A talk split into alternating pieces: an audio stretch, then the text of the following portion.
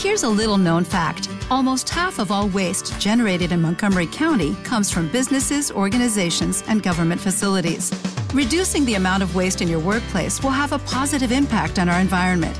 It can also save you money on your disposal costs. Reducing waste and recycling at your business is easy to do and is the law in Montgomery County. Make it your business to recycle right. Learn more at montgomerycountymd.gov slash recycle right or call 311.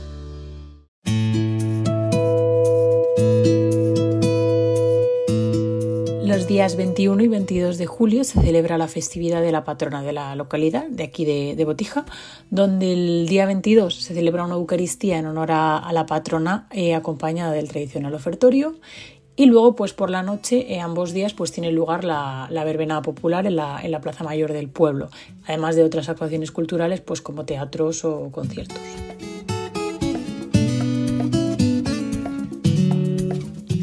Turismo en Botija.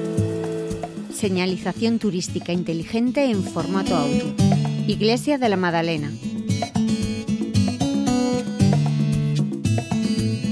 En la salida del municipio, dirección Montánchez, podemos encontrar este templo de compacta estructura y donde nave y torre, con remate piramidal, forman un solo cuerpo de singular e inconfundible silueta que resiste airosa el paso del tiempo. No hay constancia de los orígenes del templo. Su advocación a María Magdalena es poco habitual y hay que remontarse hasta los siglos XII y XIII, donde sucesivas órdenes de caballería tuvieron un papel relevante en el área de influencia de Botija. Entre estas órdenes cabe destacar la de los Caballeros de Santiago de la Espada, protagonistas de la historia de la zona desde la Reconquista en el siglo XII hasta finales de los señoríos del siglo XIX. En el exterior destaca el ábside, que proyecta hacia afuera una magnífica cúpula interior, a la que se puede acceder por tres puertas. La del norte, actualmente la más utilizada por los vecinos, consta de un arco de medio punto enmarcado con un sencillo alfiz. Una gran inscripción se desarrolla a lo largo del arco. Domus Dei Domus Orationis Vocatur.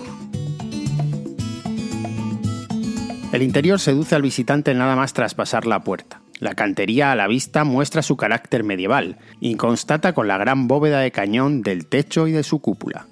La nave está dividida en dos tramos, uno de ellos, el de la capilla mayor, con cúpula semiesférica y pinturas realizadas en el siglo XX que representan a Dios Padre, Jesús con la cruz y el Espíritu Santo. El retablo mayor no es el original, que desapareció en algún momento del siglo XVIII y que fue sustituido por uno de los retablos de las capillas laterales, del siglo XVI, realizado en los talleres de Trujillo. Han tenido varias restauraciones, algunas de las cuales cambiaron su aspecto. Se tiene constancia de limpiezas y mejoras en el 1733, 1917 y la última realizada en 2007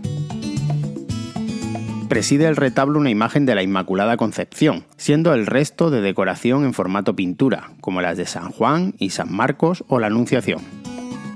Repartidas por el templo se pueden observar también algunas esculturas como la de San Sebastián, San Antonio o otras pinturas datadas en el siglo XIX como la de la Virgen y la de San Juan Bautista con la Trinidad.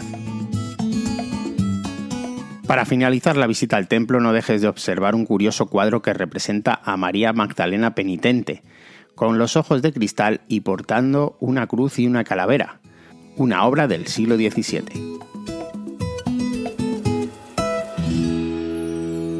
Una producción de Radio Viajera financiada en el marco del Proyecto para el Desarrollo de los Pueblos Inteligentes de la Junta de Extremadura y la Unión Europea, con el apoyo del Ayuntamiento de Botija y la colaboración de Rutas por Extremadura.